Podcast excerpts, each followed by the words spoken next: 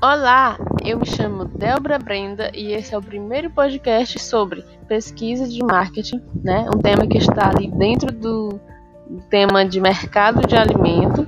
Espero que vocês gostem do nosso conteúdo aqui passado e vamos aguardar os próximos episódios.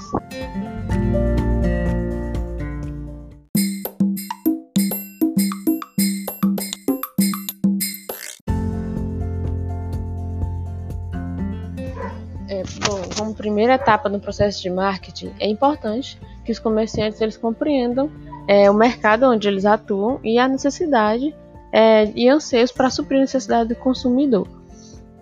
É, e os comerciantes pesquisam o que? Primeiro, é, no mercado consumidor, eles analisam o comportamento do consumidor e estabelecem método de de coleta e análise de diversos tipos de dados. Ele vai ali avaliar ah, os desejos, o que o consumidor está mais consumindo, procurando. E esse processo vai ser explicado mais à frente. É, exemplificado, né? Mais exemplificado é, no mercado alimentício.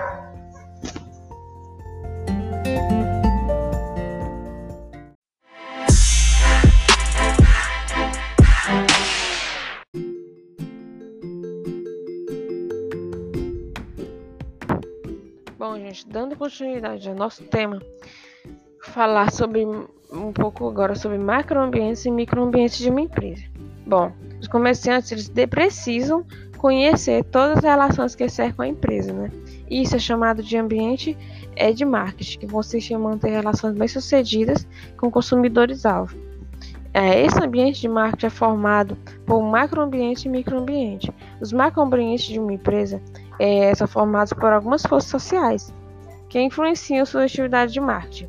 E essas forças sociais são ambiente demográfico, é, que no caso abrange ali a demografia e o estudo científico da população, ambiente econômico, que abrange o nível de distribuição de renda e do poder de compra né, do consumidor e os padrões de compra, e o ambiente natural, que no caso aborda ali a preocupação com o ambiente global, é, essa empresa tem que estar sempre ali é, voltada com as preocupações com o meio ambiente, né?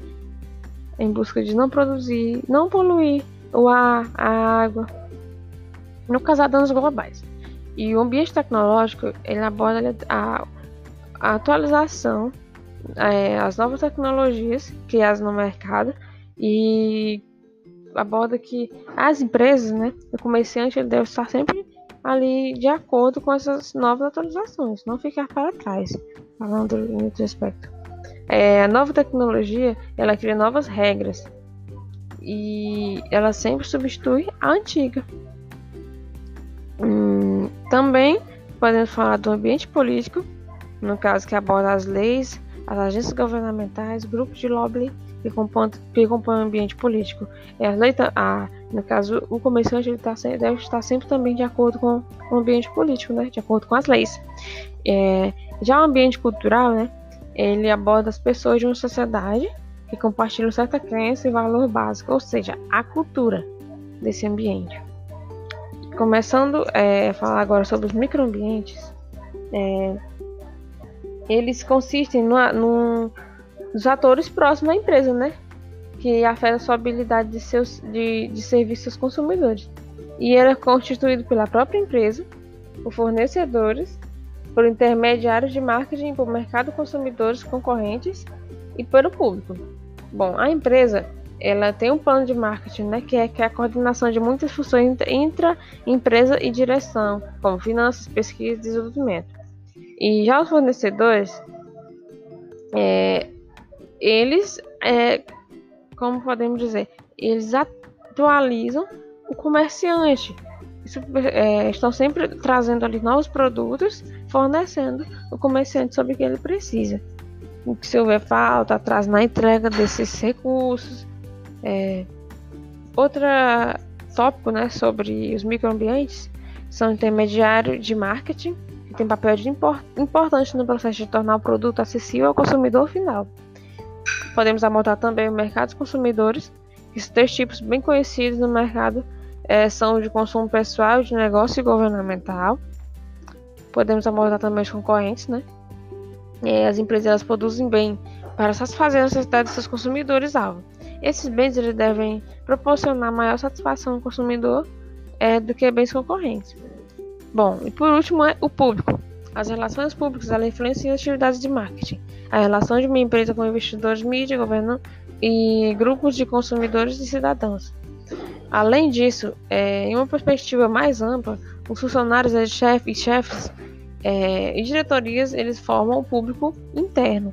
E é importante fazer é, os empregados se sentirem satisfeitos com a empresa né, em que trabalham, para assim desenvolver o melhor trabalho, melhor é, desenvolvimento de suas funções.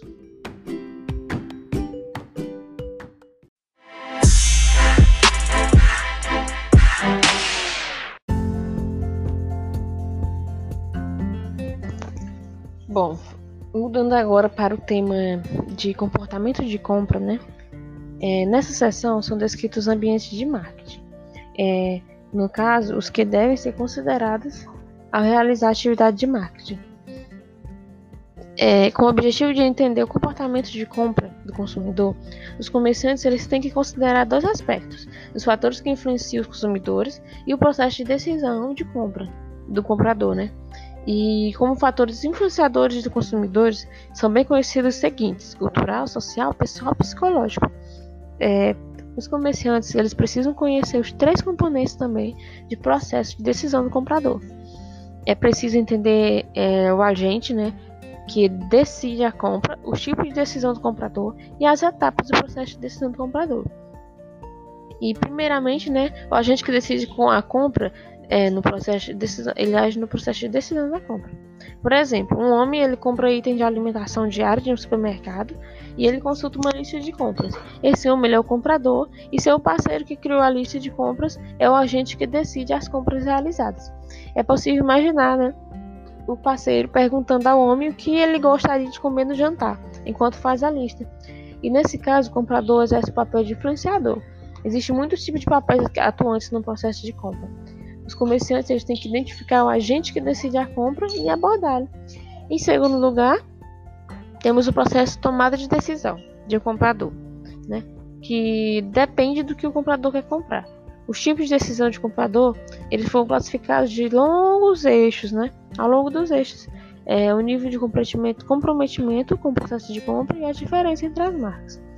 Existe, por exemplo, diferença quando o consumidor compra, com, é, quando o consumidor vai fazer a compra ali de um vinho para o Natal e um vinho para ele consumir diariamente sem ser em épocas específicas, né, especiais.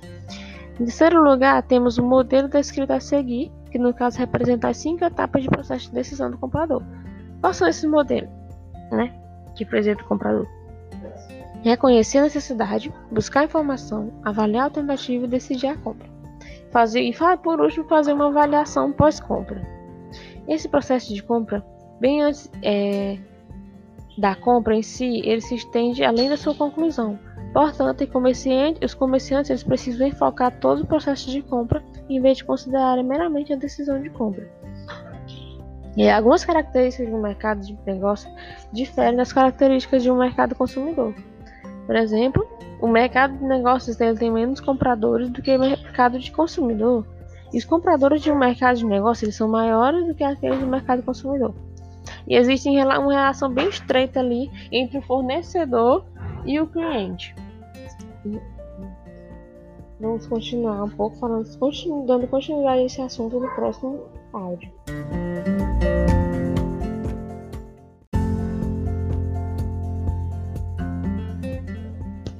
Dando continuidade ali ao nosso é, tema de comportamento de compras, é, similarmente, né, o comportamento do comprador consumidor, o comportamento do comprador negociante é influenciado por vários fatores. É, e destes, os mais importantes são os fatores ambientais, é, organizacionais, interpessoais e individuais. Esses quatro. É, em um mercado de negócio, né, o comerciante ele também precisa conhecer os três comportamentos de processo de decisão do comprador, ou seja, o agente que decide a compra, que a gente já falou anteriormente, o tipo de decisão do comprador e a etapa de processo de decisão do comprador. É... O centro de compra é composto por membros de organização né, e exerce cinco papéis no processo de decisão de aquisição: os usuários, que usam o produto ou serviço, os influenciadores, que ajudam a preparar as especificações, e os compradores, que selecionam o fornecedor para realização de compras de rotina. Também temos as decisões, que dão a palavra final em relação aos fornecedores, e os porteiros, que controlam o fluxo de informação que entra no centro de compras. Em segundo lugar, existem três orientações associadas à decisão de compra do comprador: a orientação de compra, que é uma transação do mercado, e o comprador objetivo comprar bens mais baratos. E temos também a orientação de recursos, é, que estabelece relações mais comparativas com fornecedores, em que os compradores, ao construir, construir relações mais estreitas, eles buscam obter, ao mesmo tempo, aprimoramento de qualidade e a redução desse custo. É, em terceiro lugar, né, temos ali as oito etapas descritas e sugeridas como constituintes do processo de decisão do comprador. Essas etapas são, né, é, no caso, envolve os compradores e negociantes. 1. Um, identificam problemas. 2. Descreve a necessidade geral. E terceiro, especifica um produto. Quarto, procura fornecedores. Quinto, solicitam propostas. Sexto, seleciona fornecedores.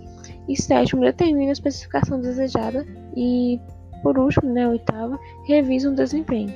Essa é uma descrição geral desse processo ali de comportamento de compra. Né? É, no próximo áudio, iremos falar sobre informação de marketing.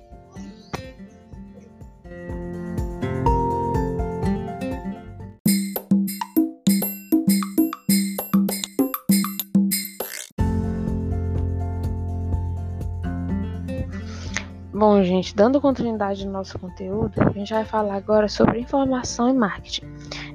Para os que tomam decisão de marketing, é essencial ele ter acesso a informações atualizadas e corretas, né, como já disse. Essa aquisição de informação se baseia em um sistema que reúne, analisa e distribui informação. Esse sistema é chamado de Sistema de Informação de Marketing, ou pelas siglas né, do texto, chamado de SIM. No SIM, esses usuários de informação, são geral, que são geralmente os diretores de marketing, eles reconhecem a necessidade de informação do marketing. Em seguida, esses usuários especificam a informação que desejam dos bancos de dados internos da empresa, as atividades, as atividades inteligentes de marketing, né, que é a coleta ali, análise do sistema de atuação, e pesquisa de marketing. E o sistema ele fornece o tipo de informação que os diretores de marketing procuram para sua análise de informação e ações subsequentes. Essa informação é distribuída por meio do sistema e ajuda os diretores de marketing na tomada de decisões. O SIM, né, que esse sistema lá, ele não precisa necessariamente de um sistema de computador. E esses diretores de marketing eles devem ser capazes de utilizar o SIM em qualquer situação. Então, é um sistema bem é, atualizado, né, que abrange ali o desenvolvimento da empresa em relação a essa atuação ali dos diretores de marketing.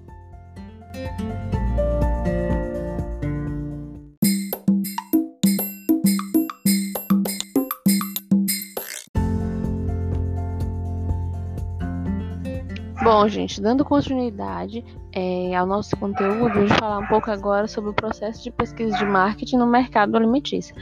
É, esse processo ele envolve quatro etapas, que é a definição do problema e dos objetivos da pesquisa, o desenvolvimento do plano de pesquisa, a implementação desse plano e a interpretação e relatos dos achados. Essa primeira etapa, né, que é a definição do problema, dos objetivos da pesquisa, é, ela consiste em definir os problemas e os objetivos. Portanto, a definição influencia os resultados finais da pesquisa de marketing. E a segunda etapa ela consiste em desenvolver o plano de pesquisa para coletar informação. É, e os objetivos das pesquisas são traduzidos na informação desejada. Bom, a terceira etapa, que é a implementação da, do plano de pesquisa, ela consiste em implementar esse plano. Né? Essa etapa ela envolve a coleta, processamento e a análise de informação. E a coleta de informação ela já foi explicada né, anteriormente. Na etapa do processamento de análise de informação, é essencial isolar é, com facilidade a informação e os achados importantes. Já na quarta etapa e última, é, essa etapa ela corresponde né, ali na interpretação e o relato de dados. O diretor de marketing ele pode interpretar é, erroneamente alguns achados, experiências passadas podem impedir que os diretores aceitem uma nova perspectiva. E os diretores de marketing devem discutir suas interpretações com a equipe interna e com especialistas externos. E após essa discussão, os diretores devem estar preparados para enfrentar as consequências da sua decisão. Então a gente pode ver ali, né, finalizando o nosso conteúdo sobre pesquisa de marketing, que são necessários vários passos para alcançar todos esses passos com o objetivo de desenvolver a empresa e para que essa empresa é, para que o comerciante ele se ele supra as necessidades do, do, do cliente, né, e cresça como empresa, né?